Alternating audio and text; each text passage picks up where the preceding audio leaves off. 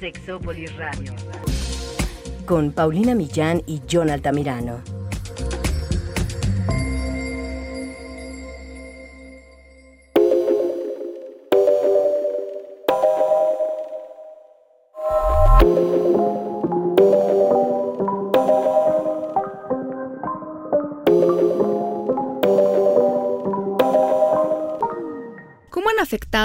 Sexualidad las pandemias que ha vivido la humanidad? ¿Qué podemos aprender de todas estas situaciones que otras personas en otros tiempos vivieron?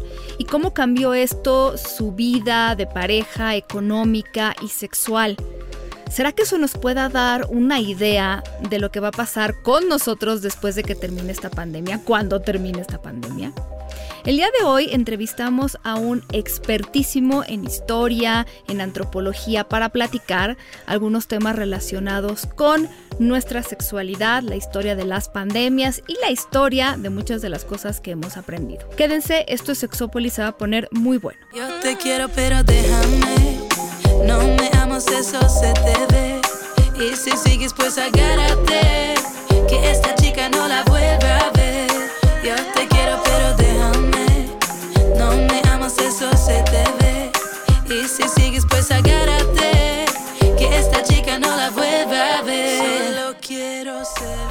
Hola, ¿qué tal? Bienvenidos y bienvenidas a Sexópolis, a esta cabina que hoy no me la creo. Primero, porque mi querido John está acompañándome y yo lo amo, como ustedes saben perfectamente, mi unicornio sexual.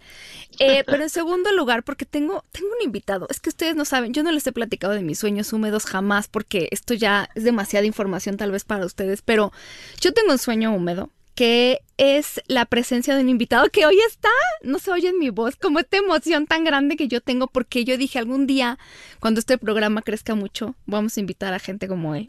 Ah, y ya llegó. les quiero presentar, pero espérenme, porque yo les voy a decir quién es. Eh, y ahorita lo que quiera agregar él. Y también quiero que ustedes vayan, así póngale pausa al podcast y nada más chequen cómo está el mundo gracias a él el maestro Juan Carlos Hernández Meijeiro, espérame, Meijeiro, ¿verdad? Ya lo dije bien.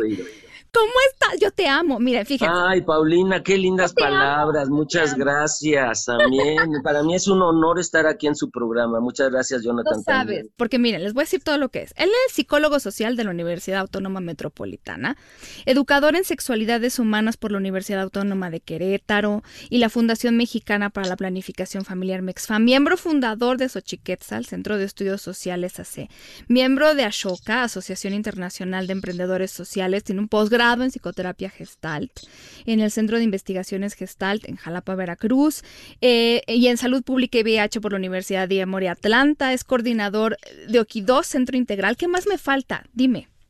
Eh, bueno, estudié teología dos años en el Vaticano, en la Universidad Pontificia Urbaniana.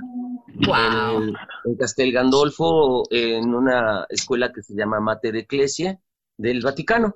Estudié dos años allá y eso. eso me dio una perspectiva muy interesante ahora para hablar de sexualidad y religión, por ejemplo, ¿no? Es que sabes un chorro de cosas que nadie más sabe, porque te has puesto a analizar las religiones, la Biblia, este, las culturas prehispánicas, o sea, tú, tú eres como, no sé, no sé de todo que explotarte. No, no sé qué preguntarte así, perdón, Jonathan, ayúdame. Mira, vas a poder tenerme en el programa las veces que quieras, así que no te preocupes, empecemos por algo y ahí van a ir saliendo los temas. Juan Carlos, qué gusto tenerte por acá, así como, lo menciona Pau, de verdad, este, yo la primera vez que te escuché en una conferencia, ni siquiera acabaste la conferencia, solo diste dos diapositivas y eso fue maravilloso, ¿no? El escucharte eh, hablar de historia de la sexualidad, que fue la, conferencia donde yo asistí, siempre ha dejado como muy, muy permeada la gente y, y, por eso, vaya, lo que dice Paulina al final del día es muy cierto, ¿no?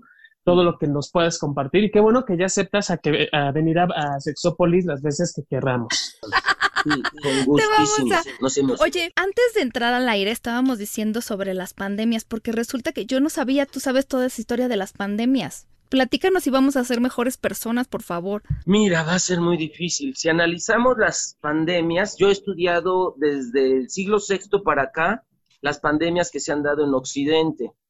Y la primera que me viene a la mente, imagínense que fue una pandemia de gonorrea mezclada con peste. Oh, Entonces, las pandemias nunca se dan solas, siempre llegan dos o tres al mismo tiempo porque pues está debilitado el sistema inmunológico, ocupado peleando contra una y las demás se empoderan, se refuerzan. Entonces tenemos que para el año 547 eh, después de Cristo, hubo un brote de una bacteria que se llama Yersinia pestis, que se contagiaba por el excremento de las ratas. Pero como ellos no sabían cómo se contagiaba, ¿qué sucedía con esta enfermedad? La gente cuando se infectaba, a los tres días se ponía, empezaba a ponerse gris, negra, la piel, las puntas del, cuerpo, dedos, nariz, lengua, pene, vulva, empezaban a ponerse negros también eh, y después se hacían como ampollas que explotaban y olían muy feo. Por eso cuando alguien tenía la peste, olía muy feo y de ahí que decimos apestas. Ok. Porque los que tenían la peste olían como a muertos. Y se morían a los 10 días. Eh, la iglesia llevaba dos siglos de prohibir el baño. Bañarse era pecado. y más de una vez, desde el siglo IV, el, emperador Teodosio, en su código eh, eh, en el año 342, desde el siglo IV, esto lo dice John Boswell en su libro Cristianismo, Tolerancia Social y Homosexualidad. La iglesia creía que este, Cristo volvería hasta que la gente dejara de ser pagana. ¿Y pagano qué significaba? ¿Qué era ser pagano? Vivir en la desnudez. Pagus significa naturaleza o campo en latín. Paganus, campesino o el que adora la naturaleza. Los paganos creían que el orgasmo nos llevaba de un mundo a otro mundo y de una vida a otra vida. Creían en la reencarnación y creían que la base de la vida era el placer. Placer en griego se dice hedoné, entonces se les conoce como sociedades hedonistas. ¿Quién es alguien hedonista? Quien cree que el placer es bueno y que da bienestar. Esa es una persona hedonista.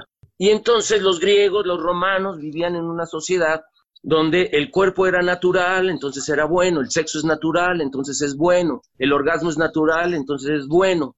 Ellos creían, por ejemplo, el árbol de Navidad estuvo primero prohibido en la Iglesia Católica porque lo usaban los paganos, porque ellos decían que el árbol es el símbolo del universo. ¿Por qué? Porque está en el inframundo con las raíces, está en nuestro mundo, y si tú te paras abajo de un árbol y miras su punta, llega al cielo, toca el cielo. Y entonces, ¿cómo se pasaba de un mundo al otro? ¿Qué abría las puertas para pasar de un mundo a otro? El orgasmo. Y entonces creían que cuando tú tienes un orgasmo, vuelves a la estrella del dios o la diosa que te creó. ¿Qué? Eso está increíble. sí. Porque además decían ellos que ves una luz durante el orgasmo y que esa luz es la estrella de la cual viene cada quien. Cada quien venimos, según ellos, según el paganismo, de una estrella. Y entonces por eso en Grecia, por eso en Roma, la desnudez pública, la orgía, era la base de la religión y de la civilización pagana. Cuando llega el cristianismo, cree que todo lo pagano hay que destruirlo para que Cristo vuelva, y entonces van a ir poco a poco destruyendo. Primero que los acueductos. Tomar agua potable es pecado. Solo se puede beber agua una vez al día y de los charcos de la ciudad. Ok. Eh, se prohíbe dormir más de cuatro horas, es pecado, porque ya después de cuatro horas ya es placer. ¿Qué es? Se prohíbe comer más de una vez al día, solo una vez al día y un pan y un vaso de agua si quería ser más santo, nada más, todo el día. Y entonces, cuando viene la peste de Justiniano en el siglo VI, la sociedad europea ya llevaba 200 años de no bañarse. La reina Isabel de Castilla en las crónicas de su vida narra que se bañó tres veces en toda su vida. Y entonces lo único que permitía la iglesia era trapearse. Entonces con un trapito y una bata de baño te podías meter la mano abajo de la bata, no podías mirar tu cuerpo, nunca debía tocar tu, tu mano tu piel. Y entonces con el trapito nada más te pasabas por los huequitos más olorosos y es lo que le llamamos baño francés, por eso. Ok. Y entonces cuando llega el siglo VI, la ciudad está infestada de ratas, nadie lava su ropa porque es pecado, nadie tiene higiene. Y entonces Justiniano, lo primero que se dan cuenta es que la, la peste pega primero en los puertos y la gente se empieza a morir. ¿Y quién de ellos? Los que poseen gatos. Y entonces Justiniano y la iglesia en el momento dijo que el gato era demoníaco y que por eso las brujas tenían gatos y que había que exterminar al gato para que se acabara la peste. Ellos no sabían que los gatos se morían porque comen ratas. Claro, claro. Y, las ratas venían infectadas. Y entonces, ¿quién más empieza a morirse? Los dueños de telas, de, tiendas de telas, porque pues las ratas hacían, eh, eh, dejaban sus excrementos en, en las telas y dio la casualidad de que eran judíos la mayoría de los que comerciaban telas y adivinen qué, dijeron, son los judíos los causantes de la peste, a campos de concentración. Y todavía imagínense, bueno, Hitler era católico, hay que decirlo, Hitler era católico. Si yo le pongo un filtro de interpretación a la Segunda Guerra Mundial, un filtro religioso, me doy cuenta que fue una guerra religiosa. Hitler católico quería imponer una inquisición a todo el mundo y se alió a Mussolini el católico de Italia y a Franco el católico de España. Y ellos querían imponer una inquisición. ¿A quiénes metieron a campos de concentración? A los mismos que la inquisición siempre persiguió judíos, homosexuales, lesbianas, discapacitados, mayores de 65 años, ya no tenían derecho a vivir, eh, este, y en vez de turcos, como ya le decían, o musulmanes en esa época, Hitler eligió judíos, este, gitanos. Entonces no olvidemos a dónde puede llegar el fanatismo religioso.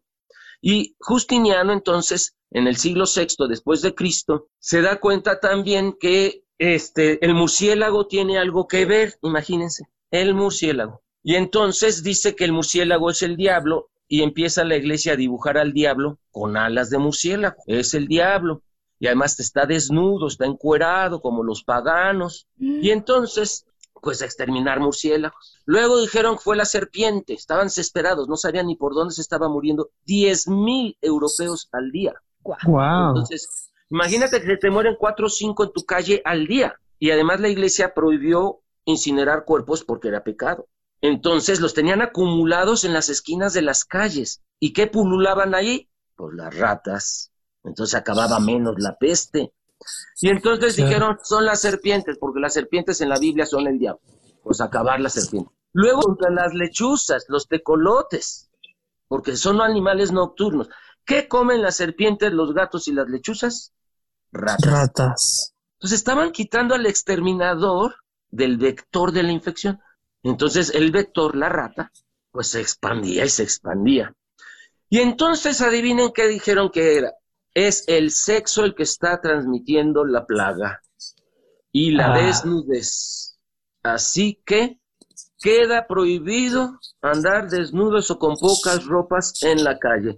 Y copiaron la vestimenta que se usaba en las personas del desierto, varias capas de ropa, tapándose incluso la cabeza y la cara.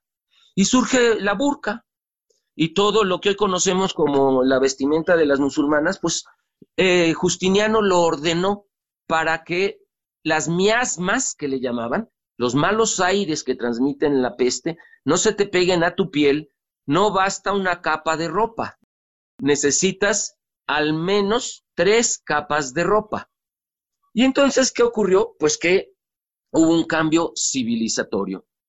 La gente se quejó, no quería usar ropa, les parecía muy incómodo. Los griegos solo tenían nada más como ropa una capa, un rebozo que le llamaban stolai, stolai, la estola, y que era grande, podía cubrir desde la cabeza a los pies, pero abajo estaban desnudos. Y eh, a partir de ahora tendrán que usar una ropa pegada a la piel siempre, le llamamos ropa interior, una capa de ropa para estar dentro de la casa y una tercer capa cada vez que salgas de casa. Y entonces, hoy las tenemos.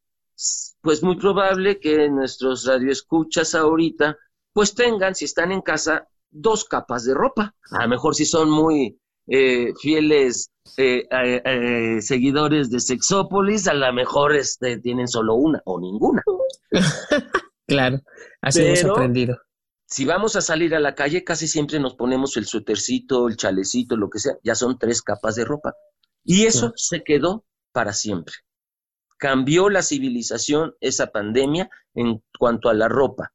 Pero además dijeron, ah, pero pueden encuerarse en las casas y se sigue transmitiendo la pandemia. Y entonces, para que la gente dejara de pecar, porque dice Justiniano que como Sodoma, Dios está castigando a Constantinopla y con la peste y a todo el imperio romano por el pecado, por sexo. Y entonces prohíbe tener relaciones sexuales cualquier jueves del año, por respeto a la última cena. Prohíbe tener relaciones sexuales cualquier viernes del año, por respeto a la crucifixión. Prohíbe tener relaciones sexuales cualquier sábado del año, por respeto al dolor de la Virgen María. Y prohíbe tener relaciones sexuales cualquier domingo del año, por respeto a la resurrección. ¿Qué días dejó? Lunes, martes y miércoles que no, cayeran en, en Semana Santa, lunes, martes y miércoles que no cayeran en Semana Santa, ni 40 días antes de la Semana Santa, toda la cuaresma, no se podía tener relaciones sexuales, ni 50 días después de Semana Santa, hasta la fiesta de Pentecostés, ni 40 días antes de Navidad, el Adviento, ni la noche anterior de cualquier fiesta importante de la iglesia. Peter Brown, en su libro El cuerpo y la sociedad, los cristianos y la renuncia sexual, así se llama el libro, el cuerpo y la sociedad, es la historia del cuerpo, cómo consideraban el cuerpo los griegos, los romanos y luego el cristianismo. Pero ahí habla de por qué los cristianos creyeron que para seguir a Jesús había que renunciar a su sexualidad. Y entonces nos va narrando que solo se permitía tener sexo 18 días al año. Uy. Y tener con quién y tener ganas y que este, fuera solo para la procreación y aún así sin placer, porque era el placer lo más pagano que había y había que erradicarlo para antes, para que Cristo vuelva y ahora para que se vaya la peste.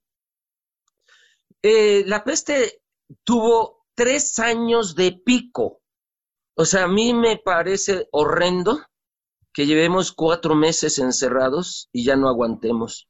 Ah, y, estudio, y estudio la pandemia de Justiniano, los encerraron tres años, del 547 al 551, después de Cristo, tres años encerrados. ¿Qué hizo Justiniano? Porque la gente no obedecía, sacó al ejército a la calle. Y era el ejército el que cuidaba que nadie anduviera en la calle.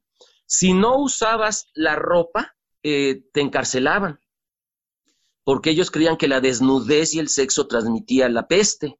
Y después vino un rebrote, diez años más tarde, que duró cinco años de encierro. Oh. Muere el emperador Justiniano y el que le siguió enfrenta un rebrote de siete años. ¿Por qué? Porque al, emperador, eh, eh, al morir Justiniano, el emperador, la gente creyó que ya podía salir a las calles como si nada, se volvieron a encuerar, volvieron a hacer sus orgías paganas y pues ¡zas! un rebrote. ¿Cuánto duró la peste de Justiniano? 18 años. No, Y nos quejamos con cuatro meses. Sí, sí, yo cuando dije, o sea, tres años encerrados y luego salían y otra vez métanse, y salían y otra vez métanse porque venía el brote y venía el brote, y dando palos de ciego. No sabían cómo era, por dónde venía la infección, y las medidas que ellos creían necesarias para detener la pandemia, la agravaron. Y entonces a veces eso también me preocupa. ¿Estaremos haciendo lo que se requiere para acabar la pandemia? ¿O estamos como en tiempos de Justiniano, dando palos de ciego, nada más agudizándola, grabándola, no sé. ¿Qué más? Sí, sí, Pablo. No, te iba a preguntar, ¿por qué la sexualidad siempre termina pagando los platos sucios de muchas cosas? O sea, eh, y lo peor es que ni siquiera hay cosas que ya no creemos, pero de lo de la sexualidad de repente lo seguimos creyendo, o sea, lo tenemos tan metido y obviamente nunca nos sentamos a averiguar de dónde vino, por qué vino, este, pensamos que nacimos con esas restricciones a la sexualidad, que para nada. Yo, nosotros nunca hemos hablado con tanta profundidad al respecto, pero ni siquiera lo que está escrito en la Biblia es tal cual se escribió, o no sé, tú ahí corrígeme. No, para nada, no, no, no. De hecho, la Biblia que nos llega hoy nos llega con siete u ocho traducciones previas. Entonces, cual teléfono descompuesto, mi profesor de teología en el Vaticano siempre nos decía, traductore, traditore, traductor, traidor. Si tú le cambias la U por una I a la palabra traductor en italiano,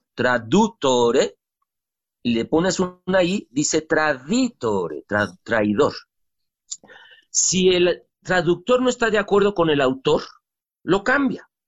Y quien creen, leemos al traductor, creemos que el autor lo dijo. Y entonces nadie dice, San Justiniano tradujo tal palabra. La gente dice, San Pablo dijo. Oye, la homosexualidad, a menos que hayan leído a Freud, pues ¿cómo le hacían para saber esa palabra antes? No existía.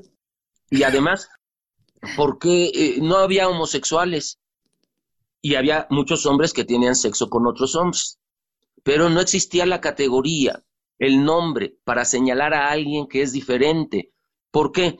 Dice Eva Cantarella en un libro que se llama La bisexualidad en el mundo antiguo, según Natura se llama el libro, dice que lo esperado tanto en Grecia como en Roma es que las personas fueran bisexuales. No existía la homosexualidad exclusiva ni la heterosexualidad exclusiva. La ley exigía a todo ciudadano mayor de edad al menos un hijo, máximo tres. Y entonces, eh, aún los que hoy llamaríamos gays, pues tenían que tener mujer para cumplir este mandato legal, pero eso no impedía que tuvieran sus amores en público, no era algo escondido, del mismo sexo. ¿Por qué la sexualidad, dices, siempre paga los platos rotos? Yo diría, del cristianismo para acá. Llevamos dos mil años de perversión cristiana. Nos han hecho, eh, se les olvidó el mensaje de Jesús de amarás a tu prójimo y eh, se convirtieron en odiarás a tu prójimo, juzgarás a tu prójimo. A mí me gusta mucho saber que acusador en hebreo se dice Satán. Mm. Satán que te llena de culpas. Es que la gente, como es tan difícil pensar, la gente prefiere juzgar, mi querido Juan Carlos. Sí, y juzgar sabe desde sus prejuicios. Ojalá juzgara desde la evidencia real. No, el prejuicio es juzgar a algo o a alguien antes de saber. Prejuzgar. Todas las prostitutas son asesinas. ¿Todas? ¿Conoces a todas las? Conoce a todas. ¿Todas son asesinas? Bueno, no, dicen. Ah, no, prejuzgan.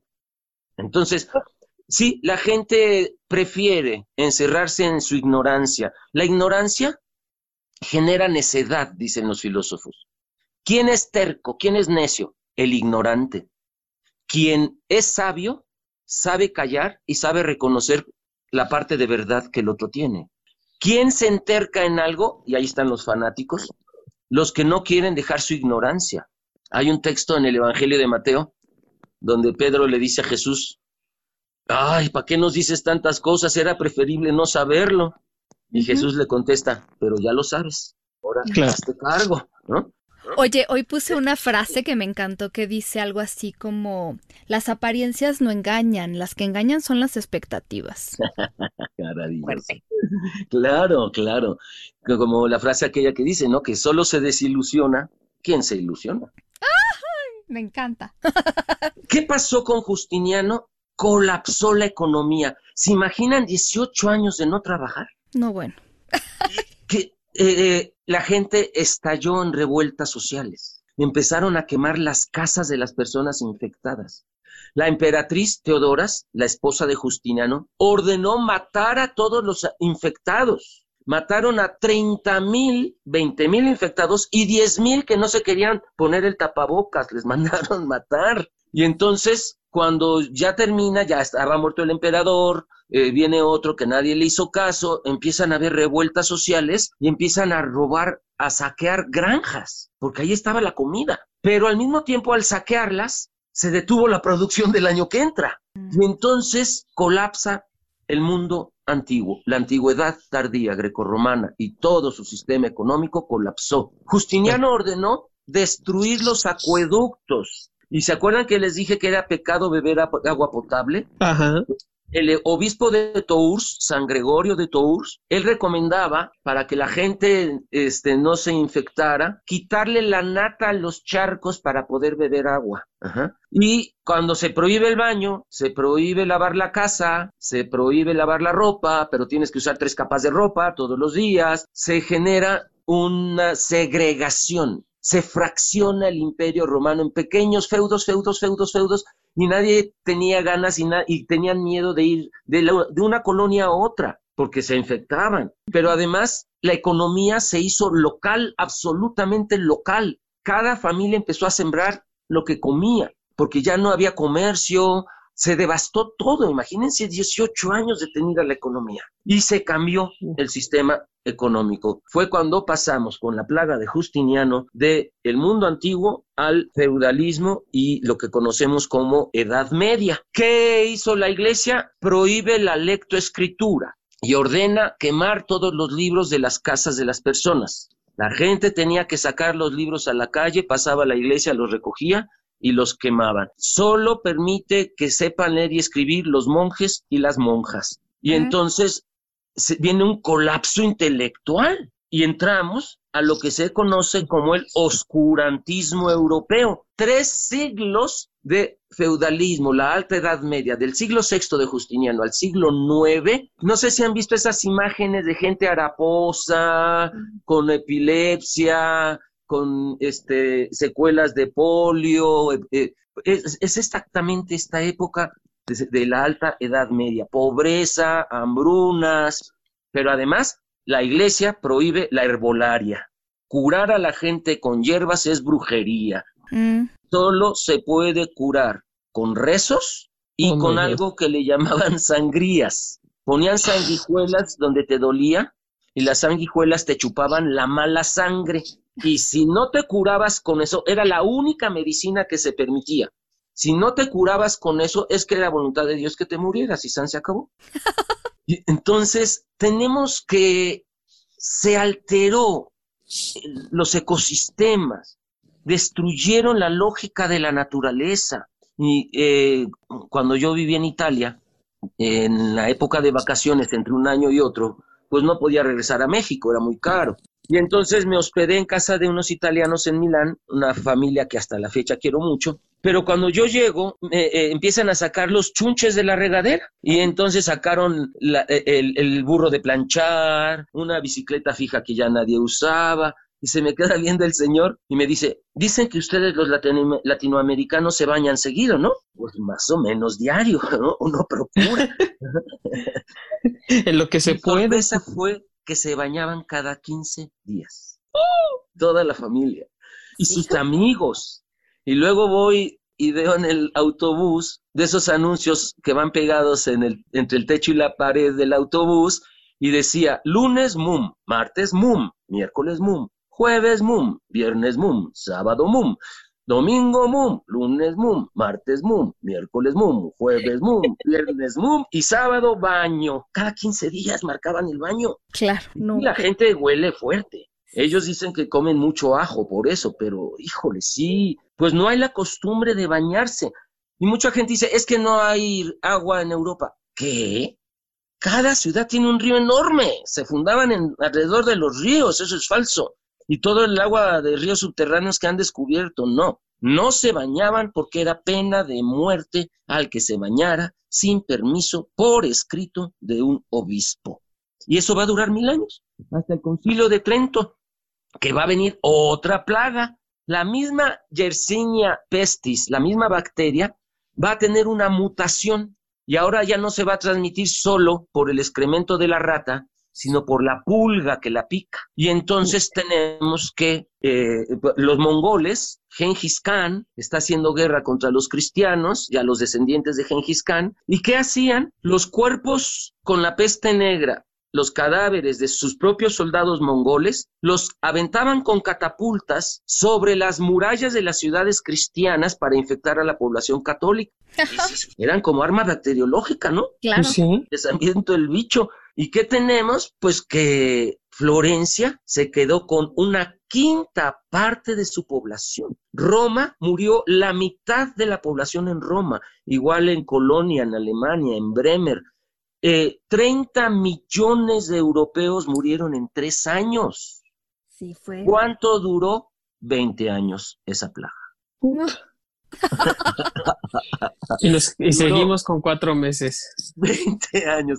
Y además, nuevamente, cambió el estilo de vida, colapsó la economía otra vez. Imagínense no trabajar 20 años, estar encerrada la gente 20 años. ¿Qué sucedió? Incestos, montón de incestos en las familias, violencia. La gente estaba harta, se mataban a los papás, a los hermanos, a los hijos. ¿Qué sucede? Otra vez revueltas sociales, saqueos, quemazón de las casas de la gente apestada, la gente abandonaba las ciudades, muchas ciudades desiertas y pues vamos a tener que eh, va a controlarse. Bueno, con las epidemias siempre alguien se vuelve rico, ¿no? ¿No les parece que siempre alguien... Siempre, siempre. Sí, sí. Por ejemplo, ahorita, pues las plataformas, los servicios de comida de entrega, todo eso ahorita está ganando mucho dinero. Cloralex, ¿quién ganó mucho dinero con la peste negra del siglo XIV? Estamos hablando del año 1350. Los médicos, claro. ¿Y cómo se dice los médicos en italiano? I medici. Mm. Los medici eran una familia de científicos ateos, estaban contra la iglesia y ellos decían que lo que la iglesia estaba enseñando era lo que prolongaba la peste. No bañarse, comer una vez al día, dormir menos, menos de cuatro horas, etcétera. Y entonces, ¿qué dijeron los medici, los médicos? Ah, la peste se va a acabar cuando ya no le hagan caso a la iglesia. Uy, uy, uy. Y entonces, el obispo de Florencia, Savonarola, ordena traer la Inquisición para matar a todos los que no quieran usar ropa, que quieran volver a salir a la calle, y entonces se arma una guerra. Y Florencia pierde, como les decía, cuatro quintas partes de su población. ¿Y quién sobrevivió? Los que no le hicieron caso a la iglesia, los que le hicieron caso a los médicos, los que empezaron a bañarse, a lavar la ropa, a comer más veces al día, a tomar agua potable, a ir al baño las veces que les dieran ganas. Todo eso era pecado, imagínense nomás, antinatural totalmente. Y entonces, pues sobrevive una muy pequeña parte de Florencia, pero fueron los que siguieron los consejos de los médicos. ¿Qué vamos a tener después? Terriblemente lo que llamamos gripe española, en realidad fue una gripe denga. Pero como Estados Unidos ocultó las cifras y España las publicó, se creía que era España la única que estaba afectada. Eh, el 4 de marzo de 1918, ya siglo XX, un soldado en la base de Kansas, en un cuartel militar de Estados Unidos, un soldado norteamericano presentó una gripa muy rara que le sangraban los ojos, eh, sangraban todos sus orificios, temperaturas arriba de 39 grados, temblores, cansancio y la muerte en 12 horas. Para el otro día ya eran 80 los soldados infectados en la misma base. El presidente Woodrow Wilson, Wilson Woodrow, le preguntó al jefe del ejército de entonces que si no era una irresponsabilidad mandar todos esos soldados a Francia. ¿Ustedes se dan cuenta? Y entonces el jefe del ejército le dijo al presidente Woodrow que si detenían el envío de los soldados, sus enemigos iban a dar cuenta que tenían una gran debilidad en el ejército como era la gripe esta rara, eh, que era un virus, por cierto, un coronavirus, pero más parecido al H1N1. Y entonces, para, eh, para los tres meses, tenían 200 soldados enfermos y 400 muertos ya. Pues mandaron los soldados a Europa. Un año después, un millón de europeos en Francia, en Alemania, en Gran Bretaña y en España ya habían muerto. Esto a mí me huele muy raro, como una guerra Una guerra fría, claro. Y entonces, como España fue la única que publicó sus datos, eh, se le llamó la gripe española, pero realmente me sonó, a mí me suena estudiando la, la gripe española famosa, pues una guerra bacteriológica. Y también me he metido a estudiar la historia del VIH. Y hay un libro que se llama La historia del SIDA. Y los dos libros que he consultado y algunos artículos dicen que hubo tres pacientes cero, los tres gays que estaban en una fiesta en San Francisco y como era delito que los homosexuales se reunieran, hicieron una racia, una redada, y los apresaron y les ofrecieron que a cambio de su libertad podían, eh, quien quisiera su libertad, prestarse a experimentos con su sangre. Tres de ellos aceptaron, los liberaron, se volvieron a sus tierras, uno era de Haití, uno de Nueva York y otro de Canadá. Y pues ahí empezó la pandemia del SIDA. En, eh, eh, la otra versión de cómo se empezó el virus, dice que en 1930 se capturaron monos verdes del Congo para quitarles el hígado y con el tejido del hígado del mono verde hacer una vacuna contra la tuberculosis. Pues resulta que los tejidos que utilizaron venían infectados con VIH, bueno, no H, el virus de la inmunodeficiencia de simios, y que mutó al ser tratado como vacuna y que de ahí se esparció. Y la otra, finalmente, es una teoría que dice que fue creado en laboratorio el virus eh, para experimentos, no intencionalmente soltados, sino que se les escapó como un accidente y que de ahí viene. Pero cualquiera de las teorías sobre el origen del VIH, en cualquiera está la intervención humana. Yo creo que las personas que viven con VIH podrían denunciar al gobierno de Estados Unidos porque en las tres teorías de cómo se originó el virus están intervenciones de científicos norteamericanos. Y pues, ¿qué obligó a cambiar nuestro estilo de tener relaciones sexuales? Ahora ya sabemos que si tienes sexo sin condón, te arriesgas a morirte o enfermarte. Pues con el COVID-19 ya ni relación sexual, hasta con un beso te puedes infectar. Va a ser muy raro los cambios que vamos a tener ahora con la nueva pandemia en relación a nuestra vida sexual, porque el sexo casual se va a volver muy riesgoso, pero incluso la gente que tiene pareja estable. ¿Por qué? Porque, pues, ¿cómo asegurar que de veras se fue al mandado? pero ahora, aún platicando con alguien se puede infectar tu pareja estable y llegando a casa con un beso transmitírtelo a ti. Es decir, no necesariamente tiene que ser infiel sexualmente para que se contagie. Es decir, aún las parejas, yo tengo varios pacientes que tienen miedo de tener relaciones con su esposo o su esposa por miedo a contagiarse. Y aun cuando se saben estables, pues tienen miedo que con un estornudo en la calle, que con lo que sea se infecte y traiga el bicho a casa. Entonces, pues vamos a tener que tener ahora relaciones sexuales eh, con tapabocas. Pero entonces, ¿tú crees que sí sea algo que cambie cómo nos relacionamos sexualmente? Por supuesto. Si el SIDA lo cambió y ahora el condón es parte del putiquit, ¿no? Eh, ahora parte del putiquit va a ser un termómetro de esos de pistolita hacerle la prueba rápida a quien acabamos de conocer, porque... Sí, para el calentar que sea este anorrectal, por favor. El, el termómetro. Para andar los motores.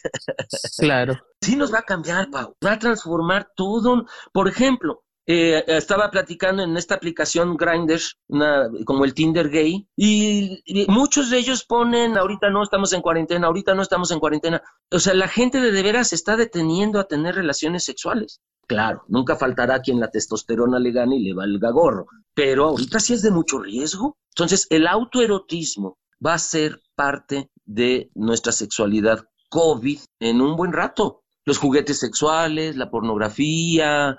¿Por qué? Porque el salir a buscar relaciones sexuales o aún con la pareja estable, implica un riesgo ahorita de vida o muerte. Freud dice que hay tres cosas que pueden enloquecer a una persona, el hambre, la tortura y la guerra. Queridos, queridas, estamos viviendo las tres. Claro. El hambre.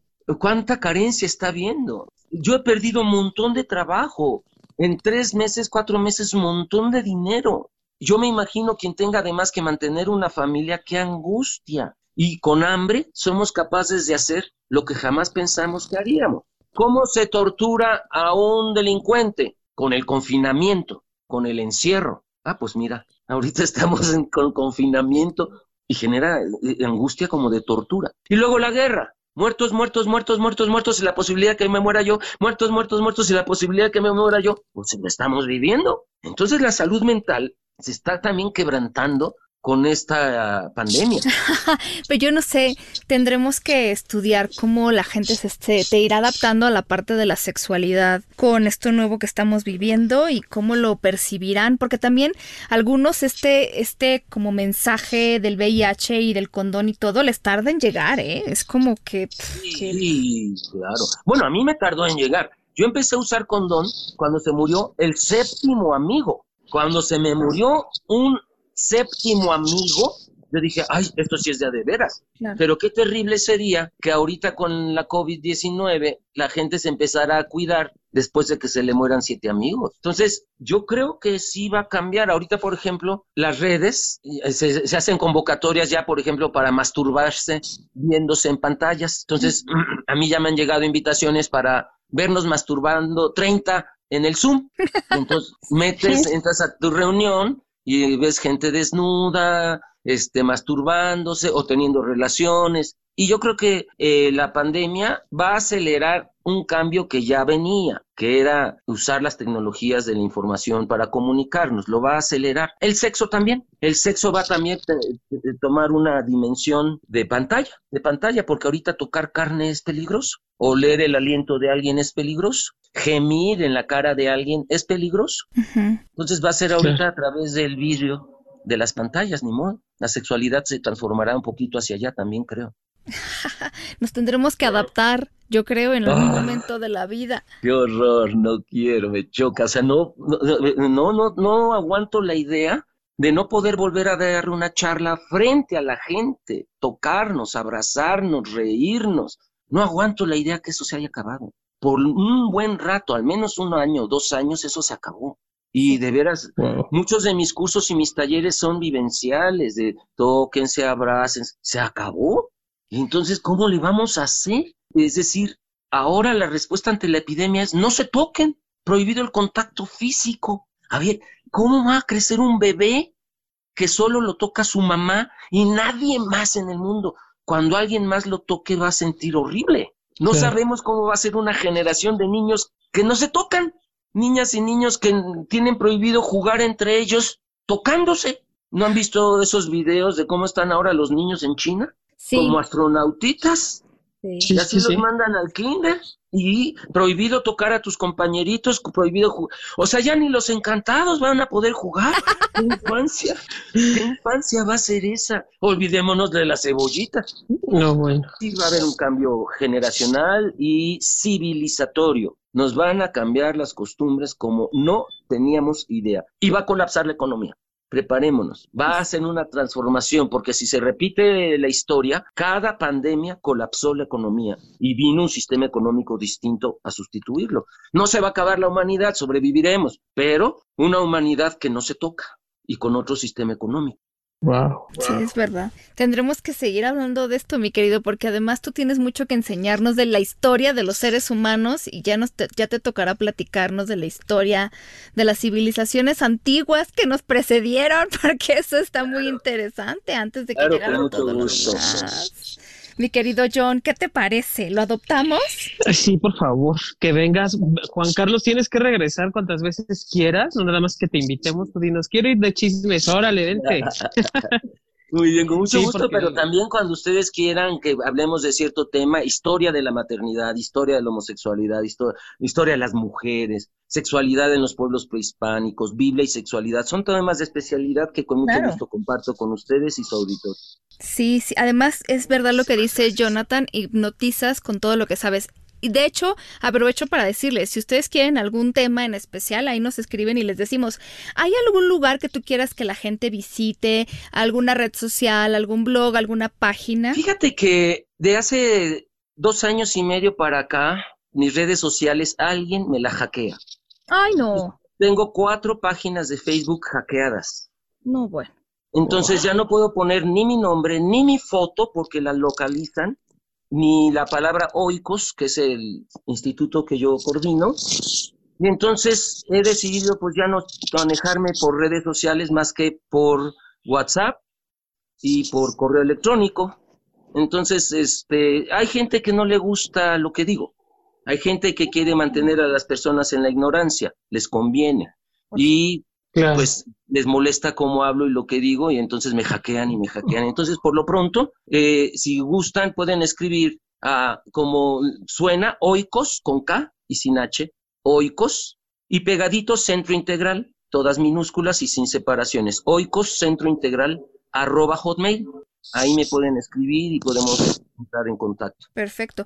Porque además, algo que sí quisiera, desde que, sobre todo desde que yo escuché alguna vez a Juan Carlos, es cuestionense todo lo que les han dicho y todo lo que crean, porque la verdad es que nosotros vivimos en un mundo en donde damos muchos, muchas cosas por hecho, como que nacieron con nosotros, están escritas en piedra, y muchas de las cosas que nosotros tenemos de comportamiento de pareja y de sexualidad, no, no nacieron así, ¿no? Son adaptaciones, cambios que hemos ido integrando y entonces sería importante que, que no nos tragáramos todo eso, por eso te seguiremos, porque aquí sí nos gusta salir de la ignorancia. Ah, qué bueno. De hecho, nosotros siempre les recomendamos que se porten mal, que se cuiden bien y les mandamos muchos besos a ti también, mi querido Juan Carlos, con todo nuestro agradecimiento. Muchísimas gracias también a ti y a ti, John, también muchos besos. Gracias por la invitación. Bueno, y nosotros les hacemos la invitación también para que nos descarguen, nos sigan en redes sociales y les mandamos un buen beso, mi querido John, para que nos escuchen la próxima. Y que se lo pongan donde quieran. gracias. Él me decía que esa falda era muy fea. Porque sus celos nunca dejaron que fuera bella. Me controlaba todas las noches, noches en vela. Con sus peleas, con mi persona y la botella. Yo te quiero, pero déjame. No me amos, eso se te ve. Y si sigues, pues haga pero déjame